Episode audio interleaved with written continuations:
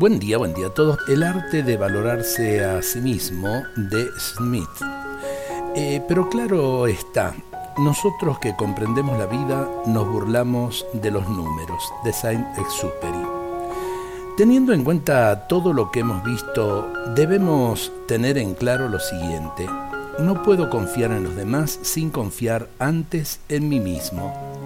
No puedo valorar a los demás sin antes valorarme a mí mismo. No podré crear lazos con alguien si no quiero y no logré crearlos conmigo. El arte de comprender la vida exige necesariamente el arte de valorarla. Soy un misterio del amor de Dios, inconfundible y único, pensado y creado para la felicidad. ¿Por qué entonces vivo tan insatisfecho?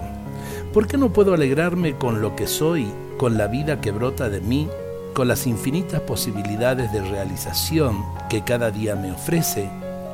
Qué bueno preguntarnos eh, todo esto. A veces vamos por la vida entristecidos, apesadumbrados, y eh, la vida merece, eh, vale la pena ser bien vivida.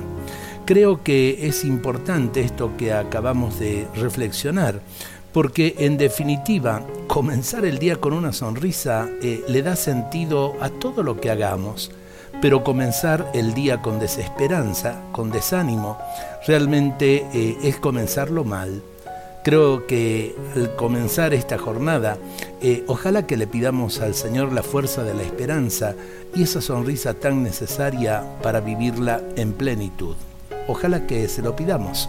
Dios nos bendiga a todos en este día.